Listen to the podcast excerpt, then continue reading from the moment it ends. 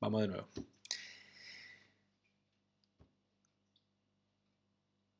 Es lunes 18 de mayo de 2020. Hoy a la mañana pasó algo interesante. Me despierto y recibo un mensaje de Lea diciendo, eh, acá abrió todo.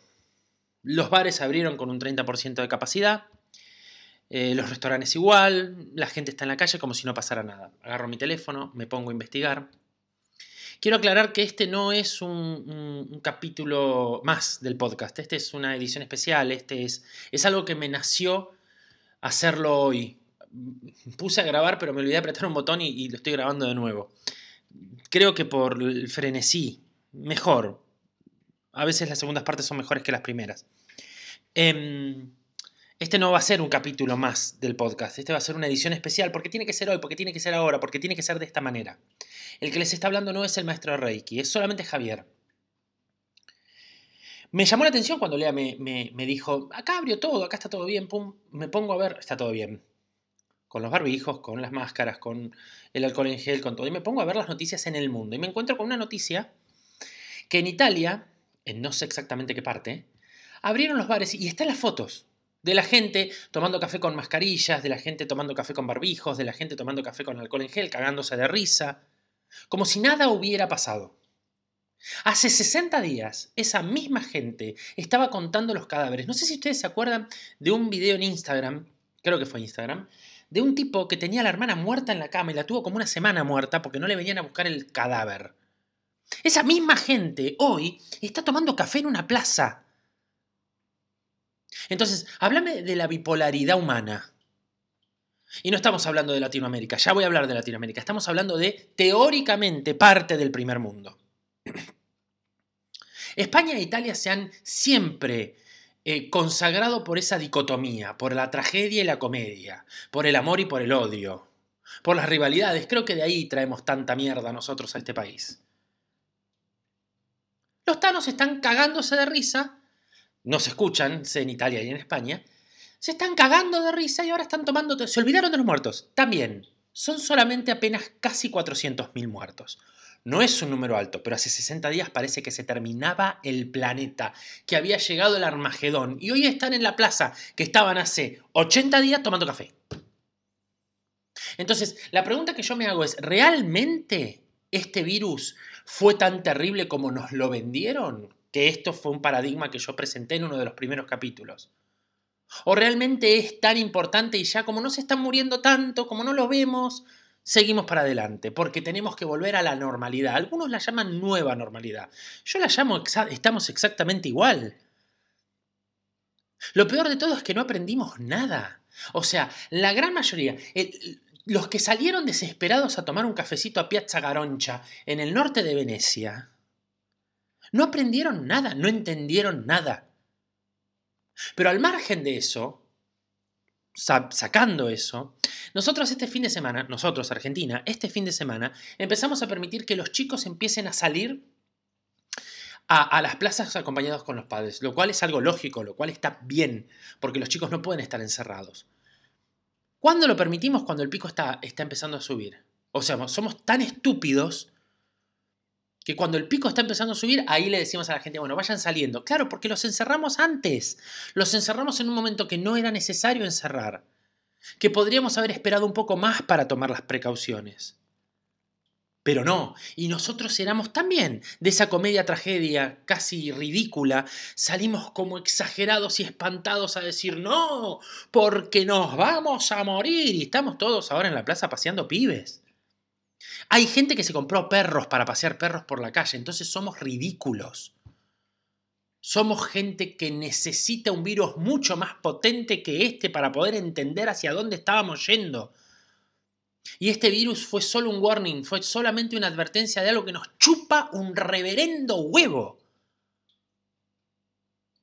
Entonces, no aprendemos más. No aprendemos más lo único que todo el mundo quiso desde que esto empezó es que esto termine, para que todo vuelva a ser como antes. A nadie le importó una mierda hacer un trabajo reflexivo interno. A nadie le importó una mierda cambiar sus errores para empezar de nuevo. Nada, no les importó nada. Todo lo único que queríamos era volver a como estaba antes. Algunas cosas todavía no se van a poder, pero la gran mayoría y todo lo que se pueda lo vamos a seguir haciendo porque somos hipócritas. Porque somos la peor e, especie de la raza animal que existe. Porque nos topamos con la misma piedra y nos tropezamos 450 veces. Y si no está la piedra, la vamos a buscar y la ponemos. Y los tanos, los españoles, y ahora voy a hablar de Estados Unidos, los tanos, los españoles, los europeos, no todos, porque realmente debo, debo decir que hay países como Noruega, Suecia, que han tomado una política coherente. Suecia tuvo una política coherente dentro de esta pandemia. Y la tuvo desde el primer día hasta hoy. Y no la modifica y no la cambia. Y va abriendo y va ajustando y va manteniendo lo que siempre pregono en este podcast, que es un equilibrio. Pero no. No. El resto de Europa, o gran parte de Europa, necesita estas extremidades. París igual.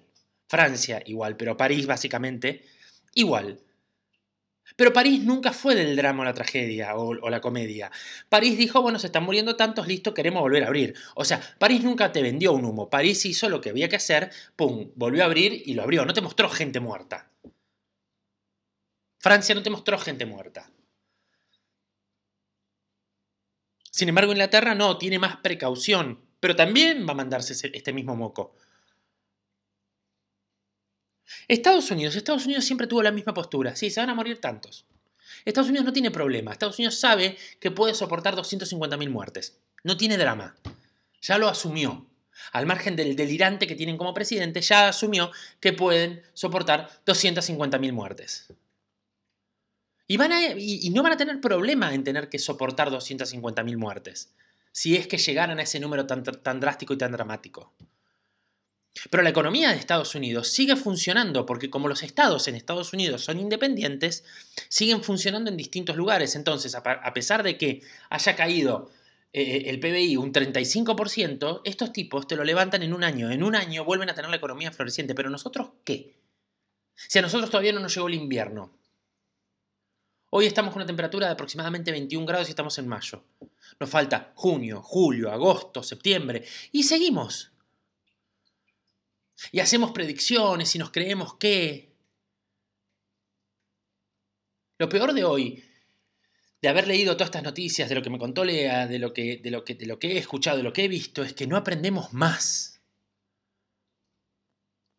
Que hubo mucha gente que tomó esta pandemia para generar miedo, pánico, que, tomó, que mucha gente tomó esta pandemia para aislarse, para aislar a la gente de la otra gente, para aislar los vínculos reales, los verdaderos, para que un nieto no pueda besar a su abuelo, para que un amigo no pueda besar a un amigo abrazar a un amigo, para que no podamos abrazar o besar a nuestros padres, para que a, a los afectos reales les tengamos miedo.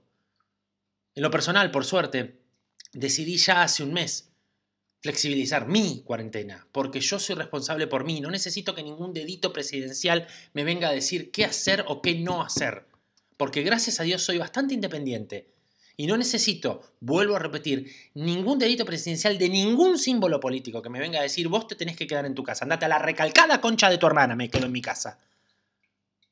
Porque tengo la suficiente, la suficiente edad para saber cuándo me estoy exponiendo y cuándo no me estoy exponiendo.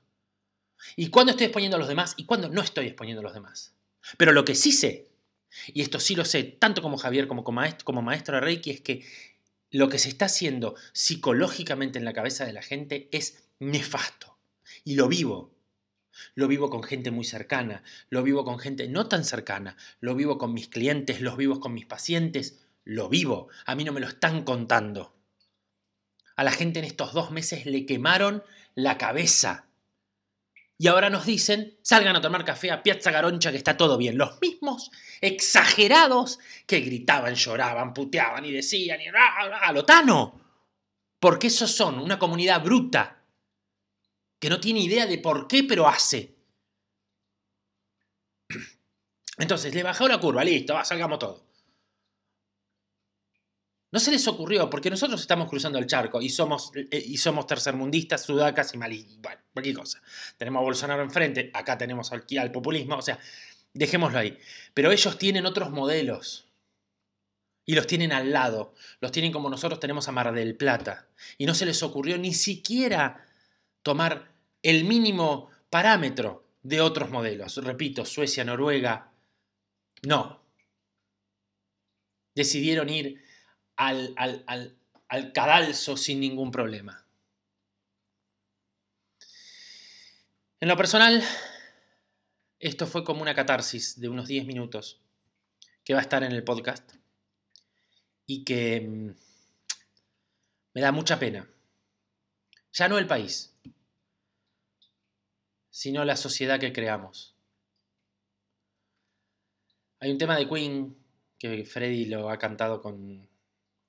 Recuerdo la versión de, de Wembley en el 86, que dice el mundo que creamos y redacta exactamente lo que somos como sociedad, a nivel mundial, no a nivel local. Somos patéticos, somos exagerados, pero la pregunta que te voy a hacer para finalizar este micro, porque esto es un micro, la pregunta que te voy a hacer es, ¿vos qué aprendiste? ¿Vos qué aprendiste de esto? Realmente, cuando acá alguien con el dedito presidencial abra los bares, vas a salir desesperado a tomar un café con un barbijo puesto? Y si lo haces, ¿cuál es el aprendizaje que tuviste para poder hacerlo? ¿Cuál es? ¿Con qué te quedas de esta pandemia? ¿Qué te queda? ¿Qué te deja dentro de esta pandemia? Son las 2 de la tarde del 18 de mayo del 2020. Sí, hay más ruido porque yo generalmente grabo de madrugada, que es cuando estoy más cómodo, pero hoy estaba enojado, hoy estoy realmente ofuscado y me pareció muy bien hacer este episodio hoy. Porque así no va. Así no va. Si realmente no frenamos, no paramos la pelota, el COVID-20 o 21 y el SARS-3 o como lo llamen, va a ser mucho peor que este. Ya no va a ser una tasa de 1,2, 1,5, 2% de mortalidad. Va a ser peor. Porque no aprendemos más. Porque la naturaleza nos dijo, mira, te voy a dar una, advertencia, tomala, hace algo y nos volvemos a cagar. Y nos volvemos a cagar. Y nos vamos a volver a cagar cuantas veces sean necesarias. Vos que estás del otro lado tenés la posibilidad de pensar. Y de que cuando salgas a tomar un café y te sientes en ese bar a tomar un café, digas, yo estoy acá tomando un café, pero ¿sabes qué aprendí? Aprendí esto, aprendí que no puedo volver a ser el de antes que tengo que ser un nuevo yo, libre de máscaras. Tengo que ser un nuevo yo libre de prejuicios, libre de libre de preconceptos, libre de caretas. Tengo que ser yo más humano, tengo que ser yo más honesto, tengo que ser yo más condescendiente, más compasivo, más amable. Tengo que ser un nuevo yo. Y cuando lo termines de decir, vas a decir, eso es lo que me enseñó esta pandemia. Esto es lo que me enseñó este momento. Esto es lo que me enseñaron, esto es lo que me enseñó esta reclusión y estos meses de confinamiento. Nada. Te mando un abrazo. Es algo corto, 13 minutos. Es algo que ni siquiera es un capítulo, es un micro, un episodio especial. Te mando un gran abrazo. Te veo pronto. Eh, próximamente sí, en un capítulo de del Reiki de Pepi. Hoy tomalo a Javier, hoy te habló Javier, no el maestro. La próxima nos vemos. Abrazo grande.